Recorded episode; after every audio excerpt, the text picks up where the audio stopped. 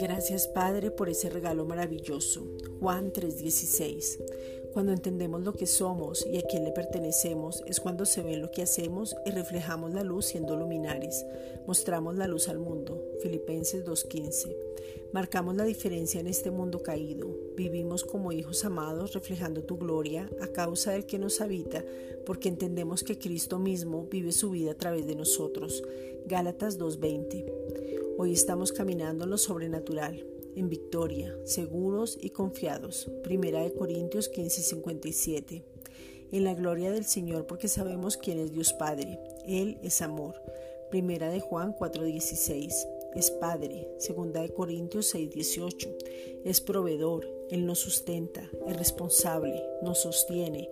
Nos guarda. Nos nutre. O sea, nos da el alimento a tiempo. Gálatas 4:6. Hoy estamos en la victoria que es Cristo, porque podemos adorarlo sin medida, sabiendo que somos transformados cada día cuando estamos en su presencia. Segunda de Corintios 3:18. Cara a cara, desnudos, mirando las intenciones de nuestro corazón para que Él mismo obre en nosotros al rendirnos y dejar que Cristo mismo viva su vida a través de nosotros, siendo transformados y creciendo en el conocimiento de Él mismo. Efesios 1:17. Al nacer de nuevo, nacimos del Espíritu y fuimos creados a la imagen del Padre. Somos el reflejo de su gloria. No somos un accidente.